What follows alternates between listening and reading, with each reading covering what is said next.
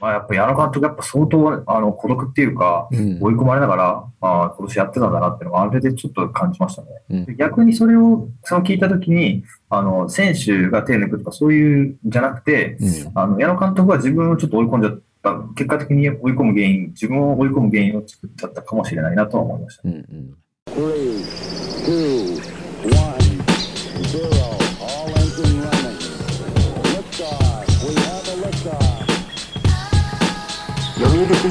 ッドキャスト新聞記者ここだけの話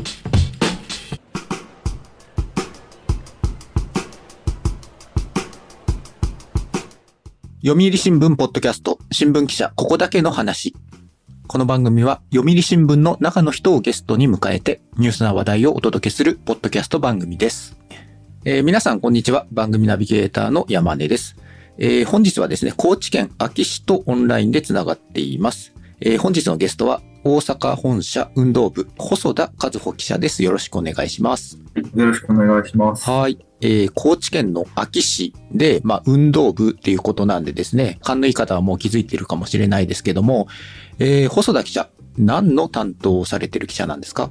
えっ、と、プロ野球の阪神タイガースを担当しております。はい。えー、読売の、まあ、いわゆる虎版ってやつですよね。えー、どうですか？今年の阪神タイガースを、まあ、ちょっと振り返ってみて、どうでしたか？えっ、と、まあ、皆さん、えーご存知の通り、えー今年は、えー矢野監督の、えーキャンプイン前日ですかね、はい。退任表明から始まりまして、まあ、衝撃まあ、的私もちょっとび。っくりしたんですよね。ははい。うん。あの時は、えっ、と、退任するぐらいの強い気持ちみたいなニュアンスかなと一瞬勘違いしたぐらい、えーびっくりした事柄だったんですけども、うん。まあそういったシーズンで、まあ開幕戦でちょっと、えー7点差を逆転して、逆転されて負けてしまうっていう、まあちょっと衝撃的な、うん、1試合から始まってしまい、えーまあそこがちょっとクローズアップされたように、まあ今年はちょっと浮き沈みが激しい、ジェットコースターみたいなシーズンだったなっていうふうにまあ、感じました。そうですよね。開幕何連敗でしたっけ？9連敗ですね。9連敗ですよね。あれ確かセリーグワーストだったんですよね。まあそうですね。はい。ただまあその後、あの、まあ交流戦でぐぐぐっと順位を上げていったりしたけれども、また8連敗もありましたよね。そうですね。あの、大型連敗が何度かありましたね、今年は。うん。で、まあ最終的な結果ですけども、阪神は最終的には何位だったんですか？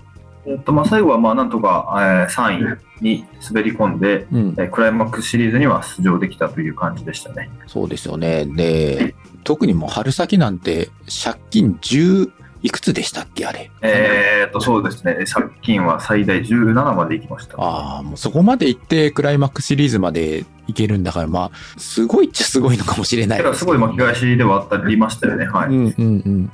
で、まあちょっと細田さんのちょっと自己紹介もしてもらおうと思うんですけども、細田さんははいトラ版になってどれぐらいになるんですか？私は去年、あ今年、まあ、今シーズンのオフからなので、うん。えー去年の12月ぐらいからですかね。ほうほう。まあ、ちょうど1年経たないぐらいです。なるほど。ちなみに阪神の前は他のそのチームとかを担当してたりしたんですか？えーっと私がまあ今あの運動部に来たのは去年の3月だったんですけども、来た頃はまあ高校野球、まあアマチュア野球だったりサッカーいろんな、えーっと競技に、えー取材させてもらったんですけどもはい。去年の後半、まあ、オリックスの調子があうん調子が上がってきたということで、まあ、メインの担当の方と一緒に2人でオリックスを、えー担当するということもありました。じゃあまあオリックス版のまあサブみたいな感じですかね。お二人ではい、やって。じゃあまあプロ野球一人で担当するようになって初めてがまあタイガースだったっていうことなんですか？そうですね。はい。どうですか？阪神の取材っていうのは。普通、まあ、オリックスの場合だと、うん。えーとまあ、大体、えースポーツ新聞一般紙えーも含めて、大体、えー担当者って1人ずつぐらいなんですけども、はい。まあ、阪神の場合だと、まあ、読売新聞でも負担と2人置いてますし。スポーツ新聞だと、まあ、5人とか6人とか7人とか、うん。本当にたくさんいるので、まあ、単純に取材する記者の数は違いますね。まあ人気球団っていうのがあるからですかね。そうですね、注目度も高いということだと思います。ちなみにその細田さんと、じゃあ今、読売新聞ではもう一方、あの、トラバンしてるってことなんですか？そうですね、はい。私の先輩の記者1人と2人で担当しております。どういうふうに取材を普段してるんですか？まあ、大体、まあえっと、私もちょっとコロナ禍の取材しか経験してないので、うん。それまではちょっとわからないんですけども、まあ、今年の感じだと、まあ、大体、えー1時ぐらいから球場に入ることができるんですけども、まあ、大体そのあたりから、えー選手もどんどん練習に、えー、と球場を訪れて、まあ、大体、まあ、早出の選手、早出で特打ちとかをする選手はいるんですけど、うん。そういう選手のまあ練習を見ながら、練習がまあ2時頃全体練習が始まって、うん。で、まあ4時、4時半ぐらいですかね、あの、ビジターチームの練習も始まり、で、まあ試合が始まるまで、まあ基本練習を見てる。で、その合間に練習が終わった選手が、まあミックスゾーンっていうところを通ってくるので、うん。ちょっと声かけさせてもらって、まあちょっと取材できる機会があったりっていうような感じですね。うん。じゃあその試合前に、まあ昔そのテレビのスポーツニュースとかでやってましたけど、まあ監督囲んで記者がはい話すみたいな、そういうのっていうのはまあコロナ禍以降はなくなっちゃったんですか？ね。はい。まあ今の阪神の場合は、あないですね。その、まあ、監督を囲んでた頃って、えーまあ、その球場のグラウンドの中まで降りれて、うん。そこで囲んでたことはあったと思うんですけども、うん。まあ、今、もう記者のグラウンドの中に入ることも、まあえーと難しい状況ですので、そうなん阪。神の場合は、試合前に囲んでっていうことはないですね。まあね、昔の映像でよく、まあ野村監督、ノムさんがね、はいこのベンチに座ってその周りを記者が囲んで話をしているみたいな光景、そうですよね。く見てましたけども。はい。はい。そういうのもないんですね。ないですね。はい。ちなみに試合中は、まあ、記者席、はいまあ、甲子園の記者席に、あの、い、ると思うんですけど、記者席って甲子園のどのあたりにあるんですか、もうバックネット裏の真後ろのかなり高い位置っていう感じですね。うん。ちょうど読売新聞は本当ピッチャーとキャッチャーのラインを結んだ延長線上ぐらいにあります。うん。まあ、そこに各社の、まあ、要するにペンのライターが並んでるってことですよね。はい、そうです。カメラマンはどのあたりに配置ししてるんですか？まあ、カメラマンの方は、まあ、基本的に、まあえーっとバックネットの裏でピッチャーを取る方、うん。えーっとセンターのバックスクリーンあたりでバッターを取る方、うんで両一塁側、三塁側、まあ、よくテレビでファールボールがいった時に映ったりすると思うんですけど、まあ、一塁側、三塁側のベンチの横ぐらいですかね。そうですね。はい。はいまあ、あとは、えーっと日本シリーズとかうん。ぐらいになるとあの、ライトのポール際とか、レフトのポール際、うん。あそこぐらいまであのカメラマンの方がいる時はありますね。ええまあ、カメラマンさんと、そのペンのライターさんが試合途中で、まあ、その情報をやり取りして、いや、今日はこの選手で書きたいから、この選手取っといてみたいな、そういうなんてあったりするんですか、あ、あります、あります。はい。まあ、試合えー前に、もうある、あえーっと、あらかじめ狙いを伝えて、取っといてもらうこともありますし、うん。うん試合中にお願いすることももちろんあります。あと、まあ、試合中の、まあ、取材なんですけども、まあ、昔有名な話で、あの、エモヤン、あの、はいあまあ、ベンチ裏で、この、コメント取って、で、まあ、結局それがね、引退につながっちゃったみたいなのありましたけども、はい。まあ、試合中、まあ、今はどうなんですかね、まあ、ベンチ裏の方で選手のコメント取り行くなんて、そういうのはもう、そういう時代ではないんですかそうですね、はい。選手の、まあ、試合中のコメントに関しては、うん。えー広報の方が、えー取って、メールで配信してくれるっていう形ですね。えーまあ、ホームラン打ったりとか、まあ、そういった時ですかね。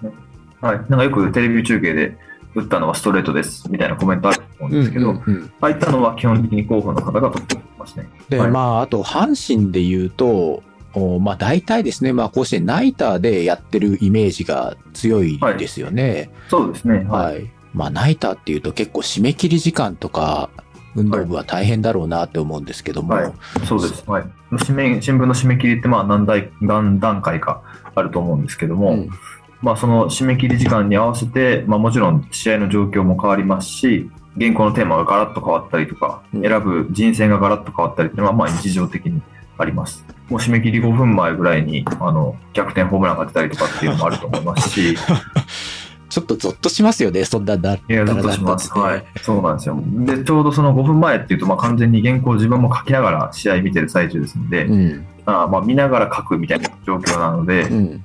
あんまり深い、あの、原稿の方に集中していると、あグラウンドの見るのがおろそかになったりして、うわ今何が起きたんや、みたいな、なることもうんうんあると思います。まあありますよね。最近はまあ野球の試合もできるだけまあスムーズに早くしようっていう取り組みがはい進んでますし、まあコロナ禍になって延長もまあ12回であのまあ切られちゃうので、まあ引き分けっていうのがあるので、えーはいまあ試合時間っていうのもある程度まあ計算が立つっていうかまあ予定が立つかもしれないですけども、まあそれでもはいまあ大変は大変ですもんね。そうですね、大変ですね。はい。あと、リスナーの方はですね、まあ、非常に気になってるとは思うんですけども、まあ、読売新聞、タイガースといえば、まあ、いわゆるまあ、ライバルチームですよ。まあ、巨人阪神戦っていうと、まあね、伝統の一戦とか言われたりしますけども、どうですか？そすね読売のトラ版っていうのは、やりにくかったりみたいな、そういうのってないですか？あ自分もちょっと気にしながら入ったんですけども、はい。まあ、球団の方とか選手の方は全くあの読売だからっていうあのジャイアンツと関連付けてっていうのは、まあ、あんまり感じたことはないですね。うんうん。ただそのあの、球場の外で、うん。えー、とファンの方の声とかを取材することってあったりするんですけども、ああ、それは、もう大変でしょうね。うん。そうなんですよあの読売新聞なんですけど、ちょっとファンの方の声聞かせてもらえませんかっていうふうに声をかけても、読売かって言われることは、それはあります。なるほどね。まあそうですよね。あの、有名な話だと、まああの、あの漫才師のオール巨人阪神の巨人さんがね、まあ、あの、阪神が負けた日はなんか追いかけられるとか、そんな 冗談半分でね、言ってたりはしましたからね。はいまあ確かにまあ、そのイメージがね、やっぱり強いんで、まあ球団であったり、まあ選手からはまあそんなことないと。ただまあね、関西地方に行くともう毎日阪神の頭にしている、まあスポーツ新聞とかもあるわけじゃないですか。そそういうこう、はいメディア間のっていうのは、はいそういうのはないですか？はい、あ、それは全然ないですよ。あ、ないですか？じゃあはい、まあまあ、ほぼフラットというか、はい。うんうん。じゃあまあみんな仲良くやれてるわけですね。そうですね、はい。うん。まあその、これもよく聞かれると思うんですけども、まあ読売の記者さんって、まあ巨人ファンなんですか？ってはい聞。かれると思うんです。もう僕も散々パラ聞かれるんですけどあも、あ、はいはいはい。どうですか？あそれは聞かれますよ、はい。うん。あの、それこそさっきのファンの方の話じゃないですけど、うん。あのき君は読売新あ読売ジャイアンツのファンじゃないかっていうのはよく聞かれます。そういう時どうやって答えてるんですか、いや、僕は阪神担当なので、うん阪神の味方ですって答えてます。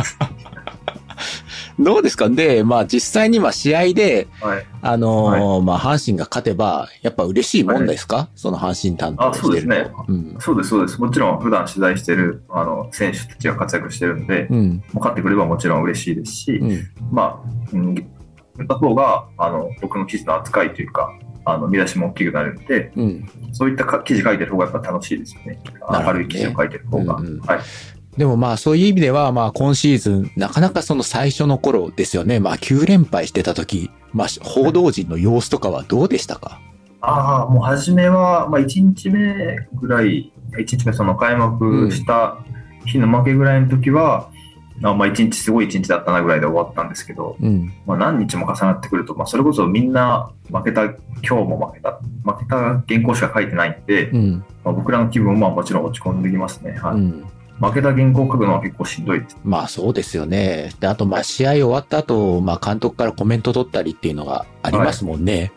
そうですね、そうですね。まあ雰囲気重いですよね、ああいう時ってね。いや、そうです、そうです。はい。で、まあそういう中からまあ、あの、まあコメント引き出していくんですけども、なかなか質問するのもね、気を使うっていうか、まあ気使っちゃいけないのかもしれないですけども、ま あ正直ね、まあこっちも人間なんでね、まあ気使いますよね。はい。うんはい、そうです。はいまあ監督も、あの、冷静に振り返ってくれようとはするんですけども、うん。やっぱ人間なので、あの、負けた試合のすぐ後に聞かれても、あの、なかなか答えづらいこともあると思うので、うん。まあそういった、まあこちらも、あの、気を使いながらじゃないですけど、うん。あの、なるべく冷静に、あの、感情的な質問にならないようには僕は気をつけてます。うん。冷静な質問に冷静で答えてもらいたいな。うんうんうんまあ選手であったり監督であったりっていうのもね、試合直後、まあ、閣下してるところもあるでしょうからね、勝とうが負けようがね。まあそういうところはありますよね。うん。で、まあ来年の、まあ阪神のこともちょっと伺っていきたいんですけども、まあ岡田監督、まあ久しぶりですよね。14年ぶりですっけね。うん。まあ岡田さんが、あー監督として、まあ戻ってくるということで、まあどうですか？はいその、まあ今ちょうど秋季キャンプ、取材中はいということですけども、岡田監督のチームの様子は、岡田監督は、まあ、とにかくまあ僕の印象としては、まあ、基礎を大事にする方だなっていう印象ですね。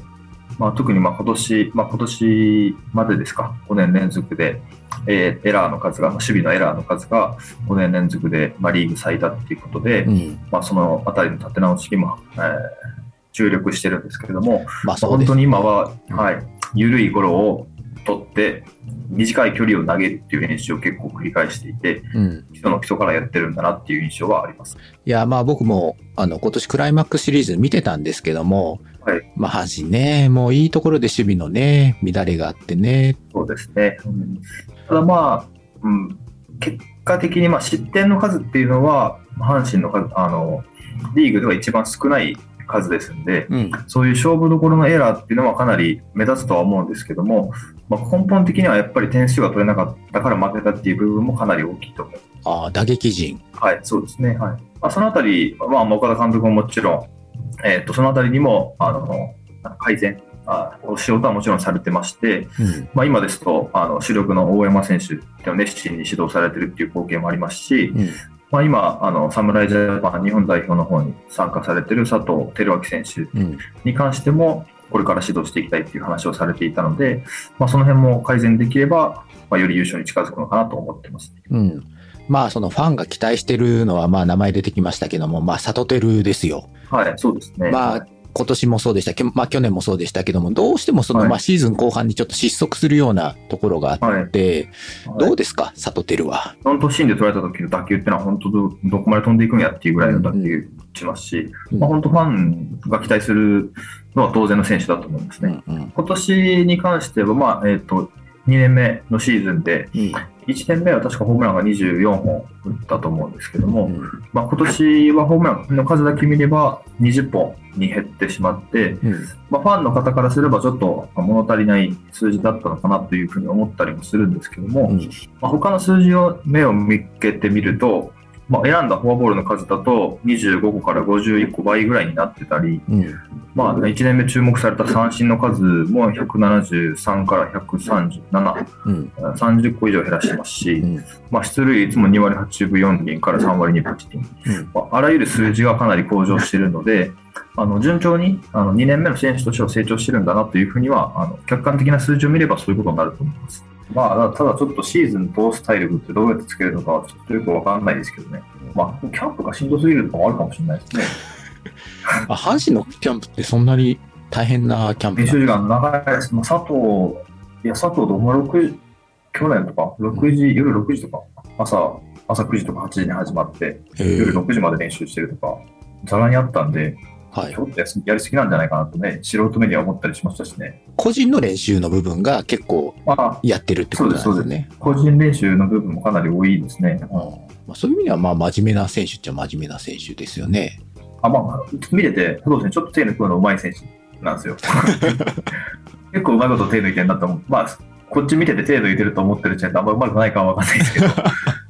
まあね、記者にバレてるようじゃね。うんはい、結構でもねそれってサボってるっていうかは、本人なりに考えて、この練習意味ないんじゃないかと思って多分やってないのもあると思うんですよ。うんうんその辺はどう捉えるかは人次第だとは思うんですけど。うん。うんうんまあ特にね最近のね、そのプロの練習っていうのは、要するに科学的なそのトレーニングが入ってきていて、まあメジャー見ていても、あの、ダルビッシュとか見ててもそうですけども、そのね、はいボールの回転数とか、そういうのをこう、まあ計測する機械とか入れたりして、まあ非常にまはあその、システマティックに科学的にトレーニングしてるから、まあはいなかなかね、この昔ながらのジャパニーズスタイルのこの練習っていうのがね、まあ時代遅れになりつつあるっていうところも、まあ当然あるでしょうからね。そうですね、それはあると思いますね。まあそれこそブルペンでもなんか、一応肘になんか計測する機械使っあのつけてやってて、うん。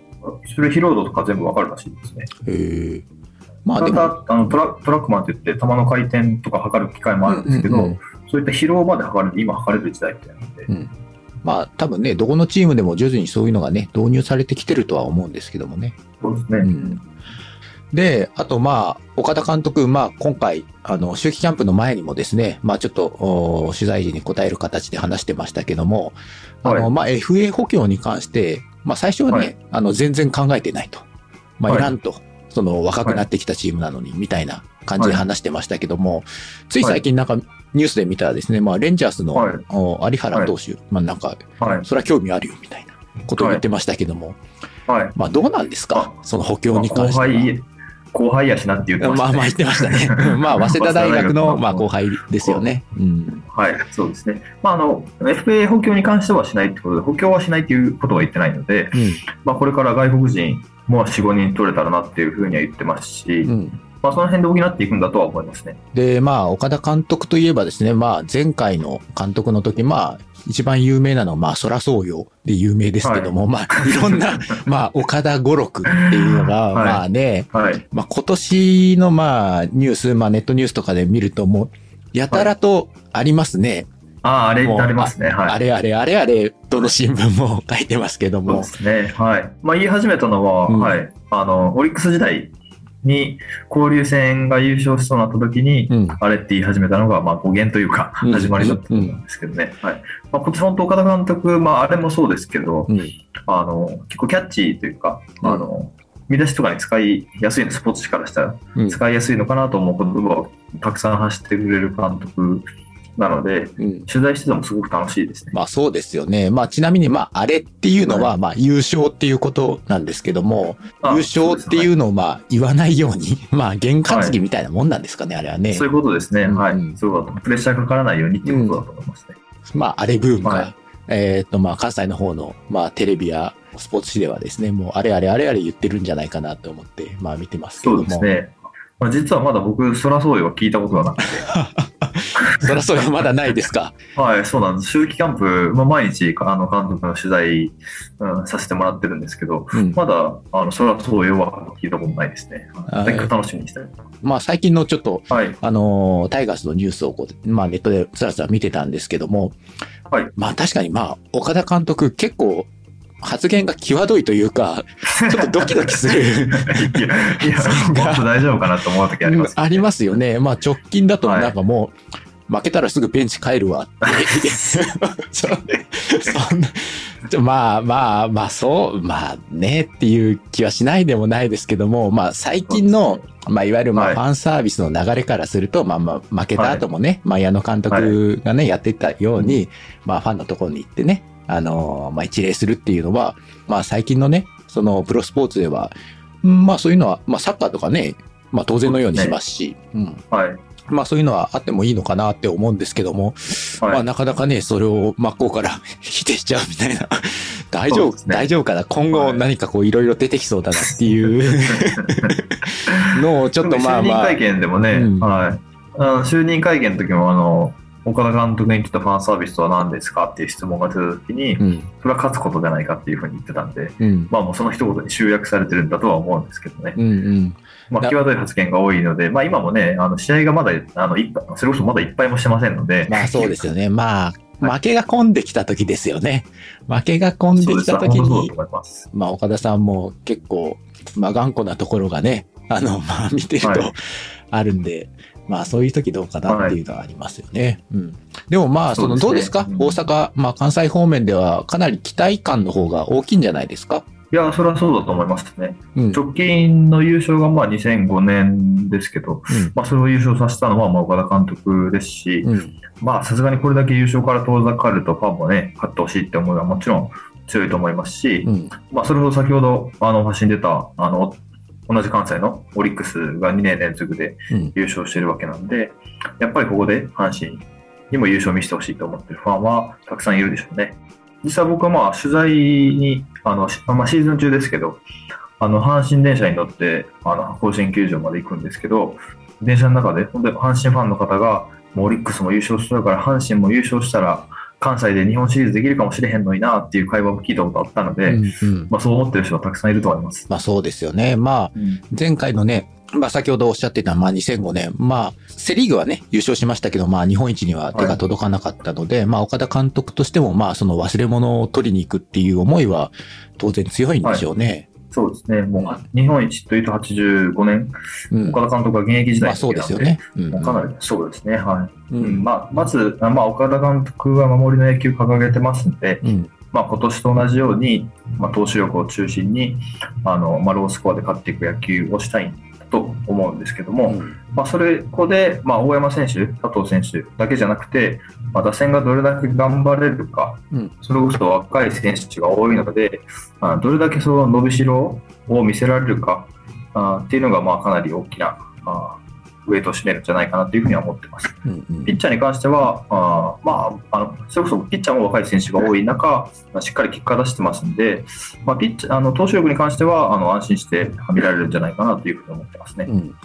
秋季キャンプを取材していて、まあ目に留まった選手みたいなのはいますか？そうですね、まあ、岡田監督も特に期待している選手が、えー高山選手、明治大学から入ったあ左バッターなんですけども、まあ、1年目に新人王を取ってから、うん。ちょっとそこからあの成績がまああまり上がらない状況がえー今年まで続いてたんですけども、まあ、岡田監督の期待は高くてですね、うんまあ、しっかり直接指導もされてますし、まあ、打球を見てても、まあ、相当、まあ、飛距離だけでも相当飛ばす選手ですし、まあ、状態が、まあ、体の状態が良ければ、今年はもしかしたらやってくれるんじゃないかなっていう風な、あ練習見てる限りでは、そんな感じはします。うん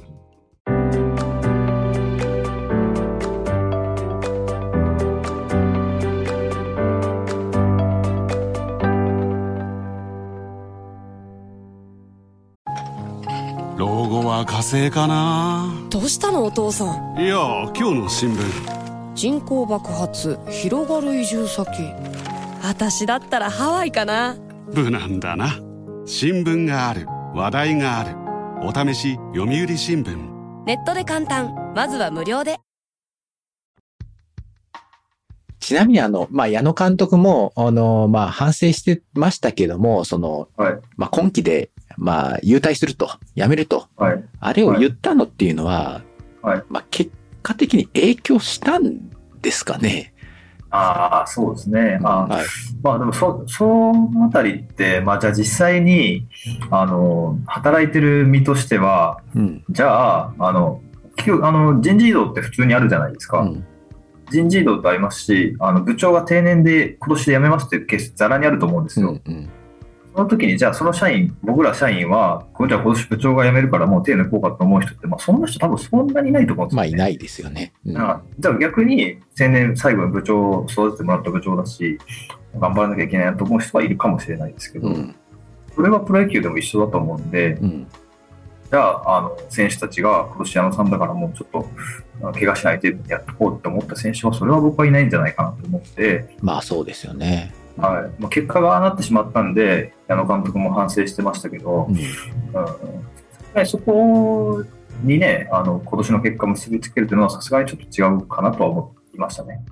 まあ、選手一人一人、まあ、個人事業主みたいなもんで、手抜いて成績下がったら、明日首切られちゃうかもしれないわけですからね。そんな余裕はないですもんね。うん監督変わるからちょっとどうこう手を抜こうみたいなのは、まあ、ありえないですよね。にならないまでも給料が下がったりってあると思う思いますし、まあ、そうでそれすよね。はちょっと考えづらいですよね。うん。で、まあ、就任、あー退任の記者会見があったんですけども、うん矢野監督の。まあ、その時に、まあ、矢野監督はもしかしたら、あの、出遅れにつながったかかもしれないから、あの、反省してるっていうふうに話してたと思うんですけども、うんまあ、それ聞いて、まあ、僕が質問で、まあ、多分そんな、そういう、あの、悪いことばっかりじゃなかったと思うんですけど、あの、何かプラスに働いた面もあったんじゃないですかっていうふうに僕が質問したんですけども、うん。その時に矢野監督は、あ、そんなこと言われたことないから考えたこともなかったわっていうふうに言ってたんですけど、まあやっぱ矢野監督やっぱ相当あの孤独っていうか、うん追い込まれながら、あ今年やってたんだなっていうのがあれでちょっと感じましたね。うんで逆にそれをその聞いた時に、あの選手が手抜くとかそういうんじゃなくて、うん。あの矢野監督は自分をちょっと追い込んじゃった、結果的に追い込む原因、自分を追い込む原因を作っちゃったかもしれないなとは思いました。うんうん自分のこの采配に何か、もしかしたら影響したかもしれないですよねはい。うん。で、9連敗した時も、こんなもしかしたら俺が言ったことが原因じゃないかっていうふうに思って落ち込んだかもしれないですし、うん。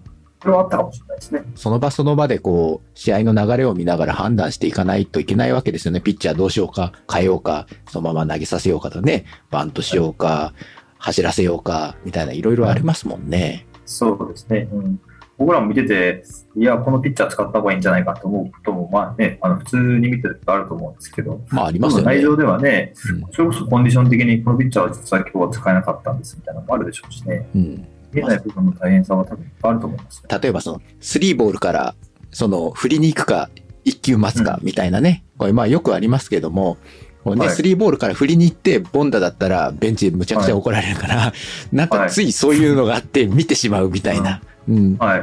そういうのってやっぱ人間だからね、うんありますもんね。うんうんいや、絶対あります、あります。うん、でもそこで振っていけるのがやっぱり大山選手うん。だったり、実績のある選手うん。の強さっていうのはありますね。うん、奈良支局にいたんですけど、僕うんその時に高校野球の取材をする機会があって、まあ僕がいた2018年は、奈良大附属っていう学校が甲子園出たんですけど、そのチームの監督の方針っていうか、教育方針が、うんあの、ノーストライク、スリーボールからバットを振れる選手を作るっていう。うどんな場面でも自信を持って生きていける選手を作りたいっていうふうに言ってたんで、いうん僕はそれは素晴らしい方向あの教育方針だなと思って聞いてました。うんうんまあどうしてもね、いわゆるまあ日本型の野球っていうと、はいうん。まあね、それ怒られるとか、なんかこう、叱られるとかいうので、まあ萎縮してしまう部分があって、このメジャーとのその野球文化とのまあ、そのだいぶ違うところだとは思うんですけども、いや、そうですね。うん。それはそうだと思いますね。うん。メジャーってやっぱり、ね、本当に笑顔でプレーしてる選手もアメリカって多いですしね、うん。本当に野球を楽しんでる。まあ、日本はちょっと体育的な、あの、なんか修行みたいな側面って、だからさ、まあね、体育会系なところはね、ありますからね。まあ高校野球見てたってね、未だに、はい要するにまあ丸刈りしてる高校球児が普通な、はまあ多数派なわけですからね。そうです、そうです。丸刈りで、なんか、何列かに並んで足揃えてランニングしてるのって、もうあれは修行ですよね。うん、まあ修行っていうかね、そういううん時代ではないんだろうなとは思いながらはい見てはいますけどもね。でもまあ、これまあ僕はちょっとまあ問題意識としてまあずっと持ってるんですけど、まあそのちっちゃいそのリトルリーグっていうんですか、まあ小学校とか、はいあやってる、まあ昔ですけどもね、取材に行ったりしましたけども、ああ、もう試合中監督はずっともう大声出してもう怒ってるんですよね。そのはいはいはい。これじゃ、これじゃもう強くならんなって思いながらもう見てましたもん。そうですね。うんうんで、まあそういうのっていうのは多分その全国各地、未だに多分はい残ってるとこは残ってるんだろうなっていうね。だいぶ改善はされてるとは思いますよ。うん改善はされてると思うんですけども、まだやっぱり残ってるとこあるんだろうなって思いながらはね。うん。そうですね。大人が一番勝ちたがってるみたいなね、うんうん。ところがありますよね。うん。いや、だからそういう意味では、まあ、矢野監督もね、その、まあ、選手変えるときとか、投手変えるときとか、はい。あ、これで失敗したら、みたいな、ちょっとね、消極的な、この気持ちになってしまうっていうところは、やっぱり、あったでしょうからね、もう。それは言ってましたね。はい。一回ダイソーを出しとけば、ホームでセーフだったんじゃないかみたいなことがあったときに、うん。何日か後に、あれは自分でもちょっと後悔したみたいなことを言ってて、うん。采配が遅くなったこともまああったみたいですね。うん。そうですよね。やっぱね、采配が遅れちゃいますよね。なんかそういう、うんネガティブなことがちょっと頭をよぎったりするとですね。うんいや、そうですね。ううんん。まあなんかまた矢野監督にもね、落ち着いたらなんかインタビューとかできたらいいなと思ったりするんですけどね。うんうんどういう気持ちだったまあ、矢野さんまた解説者ねみたいな感じで戻ってくるんじゃないですか？うん、多分そうだと思いますよ。まあ、で、まあ、まだね、すごく若いですしかね。うんうん。ただそれこそさっきの話で、あの、子供の野球とかにも関わりたいっていう話してましたけどね。うん。だから、あの、全力で振って、あの、三振しても怒らないであげてほしいみたいな話をしてて、うん。本当多分子供とかの、それこそ小学校、中学校、高校、うん教育的な野球にもかなり興味あるんだと思いますね。うん。それこそ矢野さんみたいに知名度があって、ね、プロの世界でトップでやられてた方がやると影響力もあると思いますしうんね。うんうん。そうですよね。さあ、で、まあ、どうですか？来シーズンの、まあ、阪神の展望っていうところですけども、来シーズンの展望っていうのは、来年優勝できるかどうかって、あの、皆さん、あの、気にはされてると思うんですけど。来年で。でもまあ、これはなかなか難しいですよね。だって、そうですねはい阪神今年なんてね、はいもうすごい前評判良かったじゃないですか。いや、よかったもうですよ誰に聞いても。もなんか阪神優勝するんじゃないかみたいな感じでしたけどね、蓋開けたら9連敗で、もうそういうふうに言ってた人がもうそっといなくなってしまいましたけども、はい。どうですか、はい来年は。そ,、ねしたら。ただまあ、今年の成績だけ見ても、うん。あの、まあ、今あんまり野球で気にすることはないですけど、あの、得失点差ってあると思うんですよ。はあ、は得点と失点の差。あ、はい。まあ、その差って、まあ、大きければ大きいほど大体強いチームだと思うんですけど、まあそうですよね。阪神の得失点差って今年かなり、はい、あの正直3位とか借金抱えるような得失点差じゃないんですよ。なので、あのはいまあ、いろんな、まあ、うんって言うと、うんっていう言葉使うとちょっと軽すぎますけども、うん。いろんな要素が噛み合って今年こういう成績になってしまったと思うので。来年浮上していく可能性は十分にあると思ってます。そういう意味では、結構接戦に弱かったってことなんじゃないですか、いや、そうですね、そうです。接戦に弱かったですね。なんか突然打てなくなったりとか、はい。はい。本当にこの間まであのもうメジャーリーグのメジャーリーグの打線のように打ってたチームが、うん。突然1点も取れなくなるみたいな、で、1対0で負けたりとかっていうのは結構あったと思うんで、うん。そういった、まあ、波っていうとちょっと簡単すぎますけど、うんもうちょっとね、あの、コンスタントに、あの、得点できるチームになれればなというふうには思って見てましたうんね。うんまあ打線はね、結構浮き沈みがありますからね、もうシーズン通してはですね。すまあそういう意味では、まあ岡田監督、まあ守りの、あの野球っていうふうに言ってるのかもしれないですけどもね。うん。そうですね。まあ、今年優勝した、まあ、去年もですけど、うんヤクルトっていうのは、まあ、まあ、ピッチャーで10勝したピッチャーは確かいなかったと思うんですけども、うん。やっぱりその打線投打のバランスっていうのは、まあ、すごく良くて、ピッチャーがまあ3点ぐらいに抑えたら、打線を5点取ってくれるんじゃないかとか、うん。そういった安定した力があったチームかなと思いましたね。うんうん。まあちょっと懐かしい話になりますけれども、まあ岡田監督がまあ優勝した、あの当時っていうのは、まあいわゆる JFK って言って、まあ、はいあのウィリアムス、えーはい藤川、えーは久保田でしたっけね。はい。はいまあ要するにまあ後ろがしっかりしてたわけじゃないですか、7、8、9の。はい。はい。そうですね。どうですか阪神。昨今の阪神は、後ろの方のピッチャーっていうのは、まあ、ヤクルトはそういう意味で、後ろの方がしっかりしてたから、まあ、強かったっていうのもあると思うんですけども、そうですね。で、まあ、後ろのピッチャーって本当、あー今の野球のかなり鍵になると思いますし、うん、まあ、ヤクルトよりさらに後ろのピッチャーが良かったオリックスが日本一になったっていうことだと思うんですけども、まあ、そういう意味では、今年は若手で、あの、湯浅投手うん、とか浜地投手、まあ、たまに力ある投手が出てきましたし、まあ、去年ね、あの、開幕戦でちょっと、あの、乱れてしまった外国人のケラー投手、まあ、しっかり調整すれば、あの、しっかり働ける、えー選手だっていうのはもうシーズン通したら証明できたと思うので、まあ、来年も、えー中継ぎに関してはかなり硬いんじゃないかなと思ってます。岡田監督も、まあ、JFK の再現じゃないですけども、まあ、そういう勝利の方程式を作りたいみたいなことは、はい。あー考えてるんじゃないですかね。そうですね。まあ、当時はそれこそ JFK で3人だったと思うんですけども、まあ、今の野球は3人じゃ足りへんやろっていうふうに言ってて、うんうんうんまあ、5人ぐらいは後ろ固められるピッチャーが欲しいなって言ってるんですけども、まあ、そうですよね。まあ、それは十分、はい。まあ、先ほど名前挙げたピッチャー3人いますし、まあ、FA で残った岩崎投手、まあ、岩貞投手っていうのもいまして、まあ、今、秋季キャンプのブルペン見てると、右のサイドスローで2年目の岡留、あ、1年、今年1年目ですね。1年目の岡留投手っていうサイドスローのピッチャーがいるんですけども、まあ、本当凄まじい球投げてますんで、うん僕は密かに彼が来年ブレイクするんじゃないかと思って見てます。ああ、そうなんですか。あはい。なるほど。で、まあね、コロナ禍もあ、まあ徐々にね、あの、落ち着いてきて、まあ球場にそのファンが戻ってきたわけじゃないですか。はい。まあね、その観客、お客さんがたくさん入った甲子園でナイターの取材するっていうのは、はいまあね、楽しかろうなって思いながらは見てるんですけどもね。うんはい。まあ、僕も一野球ファンとして、うん。まあ、やっぱり満員のスタンドで、本当に阪神の選手がホームラン打った時の歓声というか、まあ、雰囲気は本当にすごいなっていうふうに思いますし、うんまあ、相手の選手もね、あの雰囲気、まあ、移籍してきた、まあ阪神に移籍してきた選手とかは、あの実際やってて、本当に怖かったっていうふうにおっしゃる選手もいますし、うんまあ、甲子園も本当に独特ですごい雰囲気だなと思ってますね。まあそうですよね。であとまあね、あとはこのジェット風船、まあラッキーセブンのジェット風船とかがね、復活してくると、あ戻ってきたなっていう感じはあるんでしょうけどもね。そうですね。はい。うんで。本当、まあ、甲子園の名物だったと思いますし、うん。まあ、今ね、基本的にあの声を出す応援っていうのもあの禁止されているので、うん。本当にね、ファンの皆さん、あの心ゆくまであのロックオールして歌うこともまだできてないと思いますんで、うんうんまあ、そこまで復活してやっと、あのまあ、コロナ禍からのあの収束というか、脱却というか、うんっていう形になるのかなと思いますけどね。じゃあまあ試合勝った、あの、後のあの、六甲おろしってまだないんですか、はいそうですね、はい。まあ、あの、球場の音声、うん音声とまあ映像では流れていますけども、まあ、基本的にあのファンの方は見てるだけっていう感じですね。手を叩いて。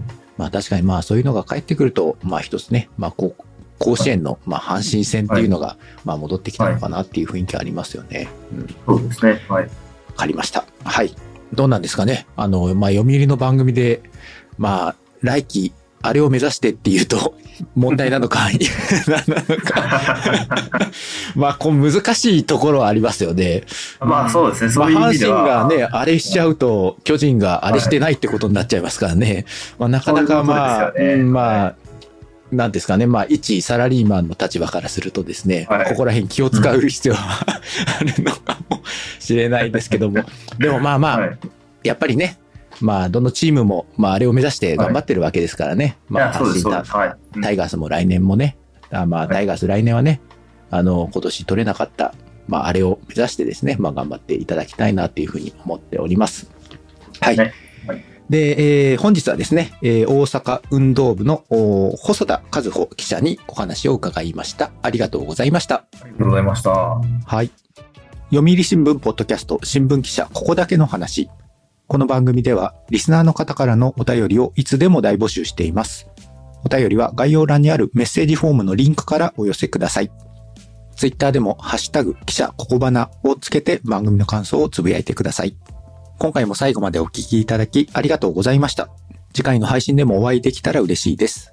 ナビゲーターは読売新聞の山根でした。